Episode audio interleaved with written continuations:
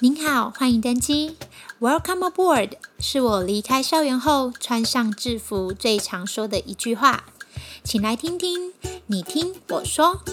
Vicky 的飞行生活日常大小事，和机上的飞行生活穿上制服的那些事。这里会充满我对生活保持乐观热忱的态度，还有充满灵感的自我成长故事。想听听我如何花四年时间准备应试过程，和这几年来累积下来的飞行经历吗？期待与想飞的您们空中相见。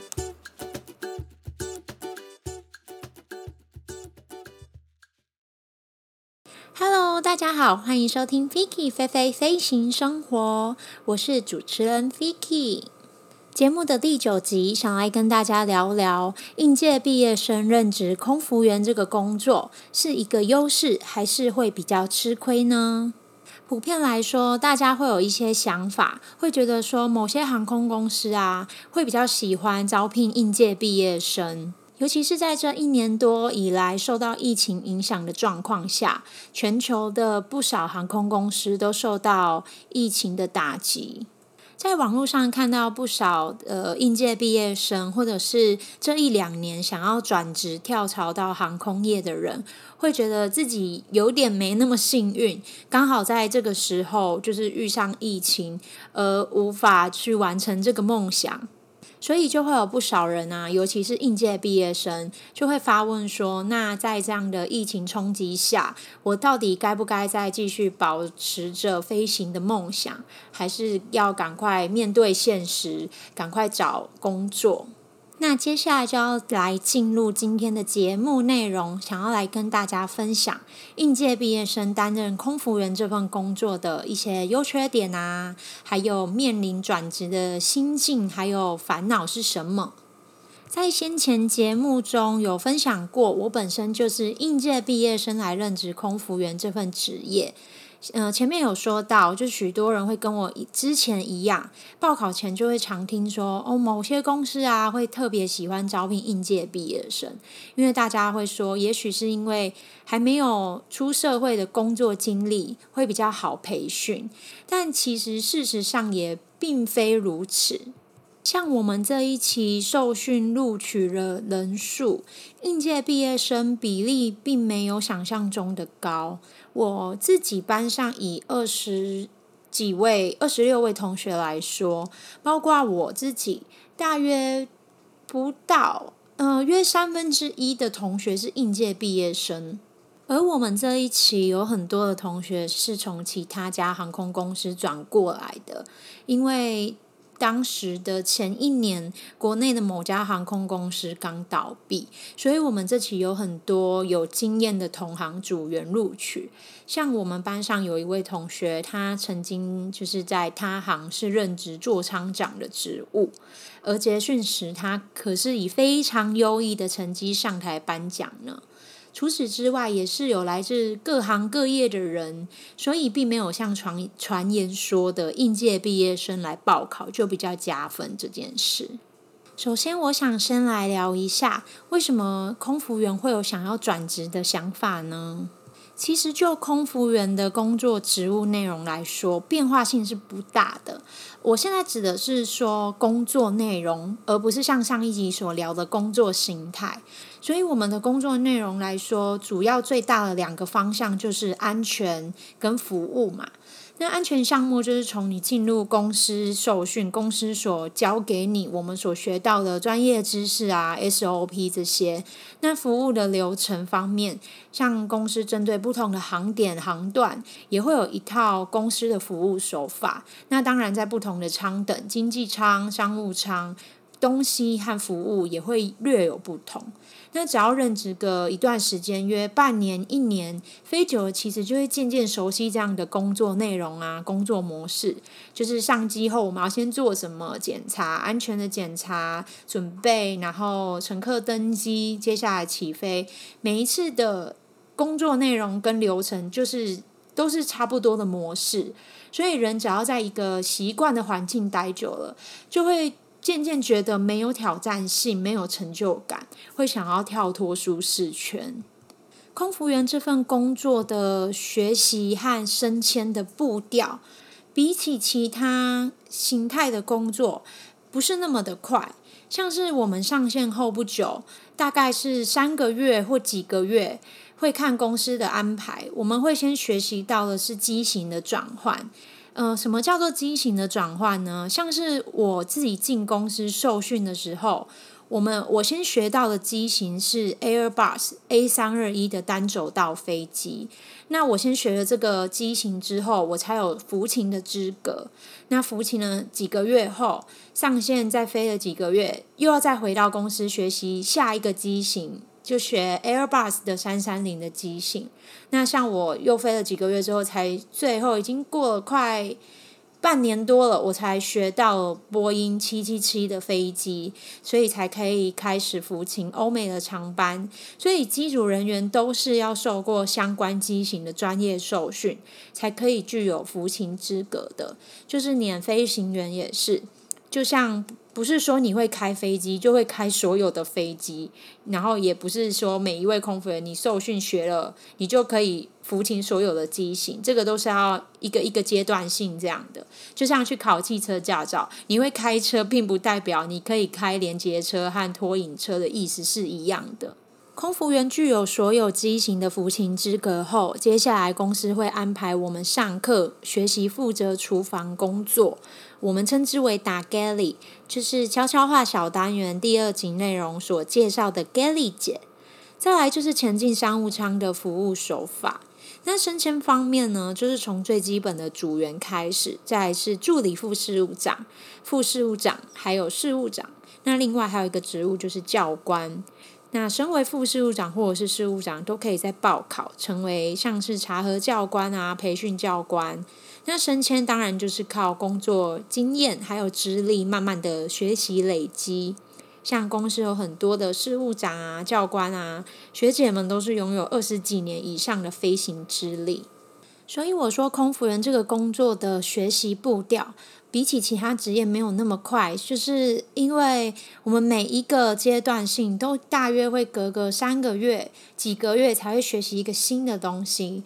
那像学完所有的机型到学习厨房啊，跟商务舱服务手法，这大约是会在上线的一年至一年半之后，会把这些东西一个一个阶段性慢慢的学完。空服员这份工作，其实要说变化性不大，也不是；挑战性不大，也不是。因为在公司任职后，慢慢的这些东西你是会被迫学习的，因为后面会有越来越多的学弟学妹进来，所以我们是会一直被 push 往前。那这段时间呢，就会是最多人开始衍生出想要转职的念头，因为。呃，可能一开始基础都会先在经济舱开始服务，那待久了，你觉得我才刚安逸下来，然后我又要开始突然又要面临压力和挑战，又要学新东西。那其实尤其呃，像我们跟同学，大家最有感觉的，应该是在第一年那时候被迫学习前进商务舱的服务。那时候大家就会出现各种痛苦的处境，那加上我上一集所说工作的第一年到第二年啊，其实都是大家正在面临工作和生活形态的适应，所以每一趟的航班上班前，其实多少都会觉得压力非常的大。我们受训结训后，就会搬离公司宿舍到外面去找房子。那那时候我没有跟我的室友住在一起。那当时也是像我刚刚说的，大家在面临生活形态啊，跟生活的适应，所以就是都还蛮痛苦、蛮有压力的。那某天呢，我的室友他就突然打电话给我，然后他一打来就边说边哭。他说他原本等一下就要去服勤长班，要飞去 Stanford，然后他拖着行李要出门的时候，就一股情绪涌上来，他就觉得压力很大，然后就崩溃，他就打去跟公司请假，说他没有办法去上班。那当然，我当时也非常非常能体会他的心情。那时候的我就是也很怕孤单啊，也面临工作压力嘛。那甚至还有一种东西，就是组员常常在讲的，叫做长班忧郁。那时候我们两个就在电话中边聊，然后边大哭。在那时期，真的陆陆续续有很多的同学都会想要逃避面临工作的压力，像包括我自己也是有这种心态。那如果刚好那当时有一些人有生涯的规划啊，就会选择离职，所以在当时转职和离职的人也不少。但我相信这个在各个职场都是会发生的事。就像连我自己口口声声都说当空服员是我的梦想，我也曾跟家人还有男友说我压力好大，就觉得这份工作好孤单，我就会说我真的很想要离职。而我的家人呢，我爸妈就跟我说，其实每个工作都是这样，人就是会做一行怨一行，累的时候就会想要逃避啊，去抱怨。但是你要去仔细想想哦，你现在所拥有的和你所没有的。而像我男友，他就是比较理性派的，他就跟我说：“那你要仔细的想清楚，你离开后要转职去哪里？那你如果已经下定决心，你就要开始朝着那个方向去做准备，再去学习。”那当时呢，我就想一想，其实除了自己有一些基本还算可以的英文能力以外，我就想说，我也没有什么其他工作经验，就不知道转职要做什么，还没有明确的方向。结果我就自己哭得更惨，我就说哦，结果我什么都不会，我就觉得 那时候的那个想法到底是从哪里冒出来的？当然，最后就是咬紧牙根啊，去克服。反正很多事情就是都一个过程嘛，你熬过就是你的，你学习到的，别人也偷不走。所以这个过程就是自己要一直给自己加油打气。我忘记曾经在哪里看到某人说过一句话，他说：“人生啊，你想一想，会让你嚷嚷着想离职的那个才是真正的工作。你看，有谁会整天说我好爱我的工作，我每天都想去上班，要我加班我也愿意？不可能会有这种人吧？”之前航班较多的时期，和不少组员聊天，才发现不少人都曾有转职的念头。除了你有明确的目标，已经拿定主意，或者是有个人不可抗拒的理由，像是步入家庭啊，或者是身体健康的因素等等的原因。而有些人是因为向往有固定的周休二日和年假，要和家人、小孩或者是伴侣相处。后来我总结发现，最大的因素就是缺少了成就感的支撑。长时间在同一个环境做一样的事，久而久之就会将热忱消磨殆尽。同一个环境待久了，就会成为舒适圈。这也可能是导致无法获得成就感的原因之一。再来，就像我前面说到的，空服人都熟悉上机后、乘客登机后、起飞后、航程飞行中，直到准备降落，每个阶段我们该做的事情、该做的程序，就大约是这样，一而再、再而三的反复一样的工作程序，久了就会觉得工作上能获得的成就感不多，就会有厌倦期的出现，而产生转职的念头。另外，我还观察到另外一个原因是，不少组员会觉得飞来飞去久了，不仅跟家人朋友相处的时间少，也会感觉自己跟社会渐渐脱轨，变成边缘化。在这里，我就想要再套用我上一集讲过的话：你不能适应它，你就要去改变它。成就感是一种肯定自己的价值存在。除了从工作中得到，生活中也必须要有成就感的养分。工作除了让我们拥有经济来源，还能拥有个人想要的生活品质。我觉得它跟仪式感并存，都是能够靠自己创造的。要先相信自己，跟肯定自己。关于边缘化这一点，我又会说自主学习的重要性。不管什么年龄、什么身份，自主学习真的很重要。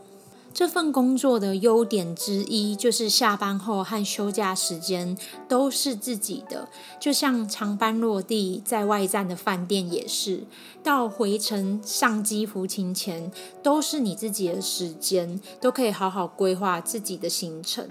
主动学习就不会觉得自己变成边缘化，或者是远离现实社会。在疫情以前，我就听到不少学姐分享说，他们。开始有自己的斜杠人生。我认识一位学姐，她对于美容很有兴趣，也保养得得意。她都利用放假的时间去进修，后来自己开了一个雾眉的工作室。她的副业后来比主业收入更多，也更稳定。我当时跟学姐飞到她的最后一个航班，那时候学姐很开心的跟我们说：“我要毕业了，我今天飞完，我就可以自己当老板娘了。”另外一个故事是我之前透过高中班导的关系，认识一位另外一家航空的退休学姐。那位学姐她拥有一家自己的服饰店，她的兴趣是研究房地产。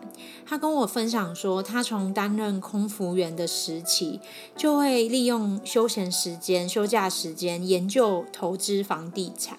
那时候跟那位学姐见面，虽然是一面之缘，但受益良多。她说年轻时别人在追剧啊，在聚会喝酒聊八卦，但那时候她的兴趣就是研究投资。当时她还被同事啊、被同学笑说她是边缘人。学姐后来跟我说，时间久了是会证明很多事情的。他说二十几年过去了。我所得到的都是我自己努力累积来的，那更不用说疫情这段时间，让不同行业的人人人也都跨行拥有斜杠身份。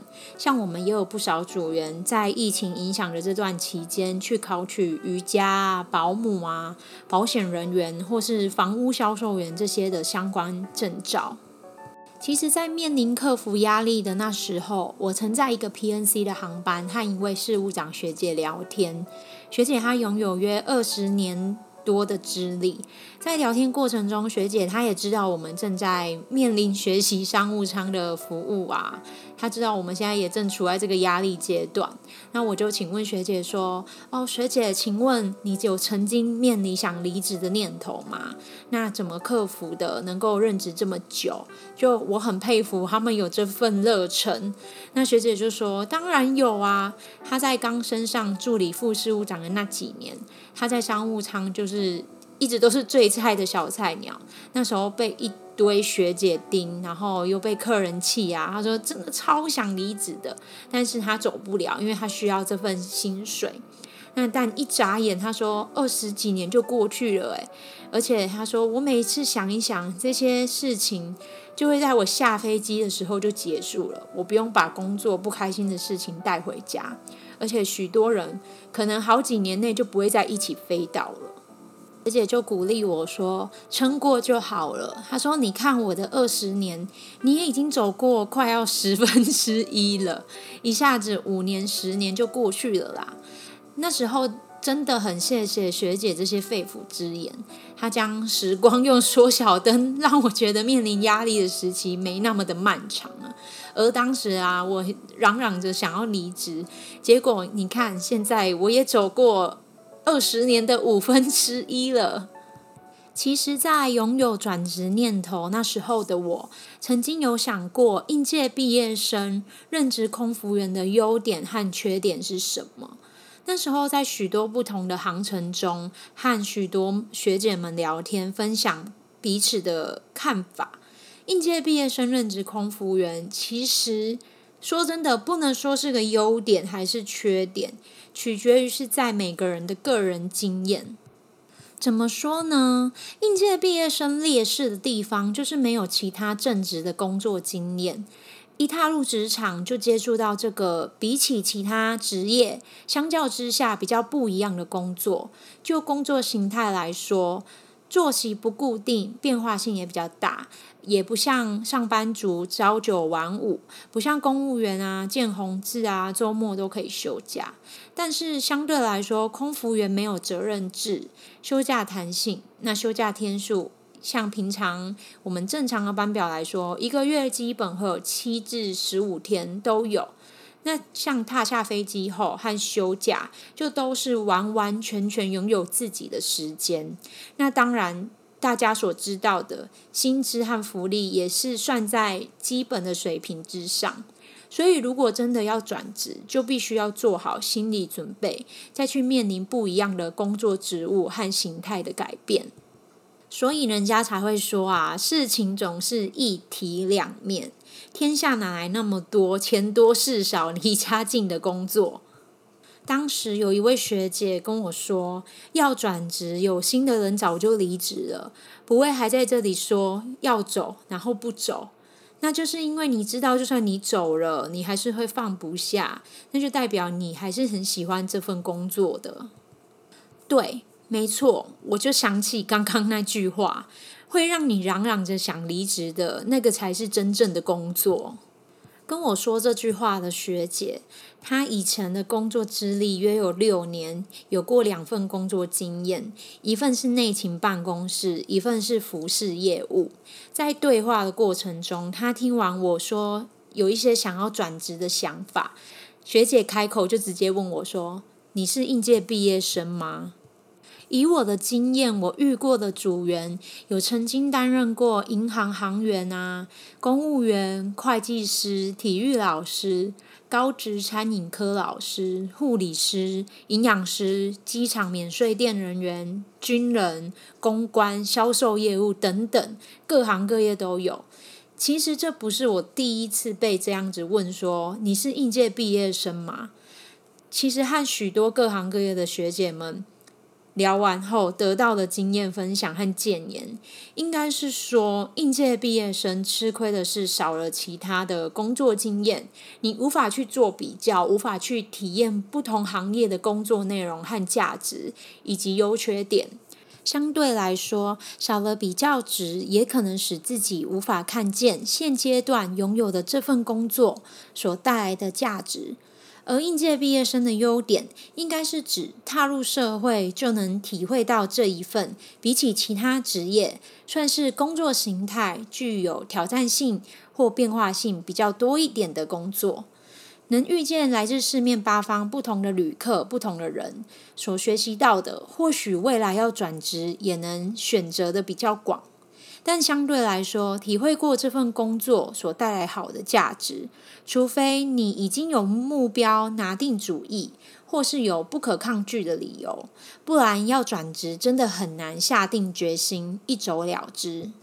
曾经有一位学姐比喻给我听，简单来说，在任何职场上的应届毕业生，就像是你从小到大，你第一次吃到一个品种的苹果。然后你还没有吃过其他品种的，你就无法去比较它们的优缺点，哪一个是你觉得好吃的？当你看见别人吃的苹果有撞伤，你就觉得自己的好吃；当看见别人吃富士苹果，你就觉得自己的苹果不甜。但是哪一个才是真正你觉得最好吃的呢？节目最后想跟大家说的是，绝对没有一份一百分的工作。但是你一定要拥有肯定自己价值的能力。你喜欢的事情未必能做好，但你能做好的事情一定不是你讨厌的。排在第二、第三顺位的事情，在成就感的促进下，也可能成为你第一喜欢的事。如果你能听到这里，真的非常的谢谢你。听完 Vicky 的节目，想一想，你目前成就感的来源是什么呢？每一集的内容都有图文分享和小故事，在我的 Instagram，欢迎点到链接或是搜寻名称 Fly Fly Listeners，跟我分享聊聊哦。喜欢我的分享，也欢迎在 Apple Podcast 留下评论，给我更多鼓励和灵感哦。期待与想飞的您们空中相见。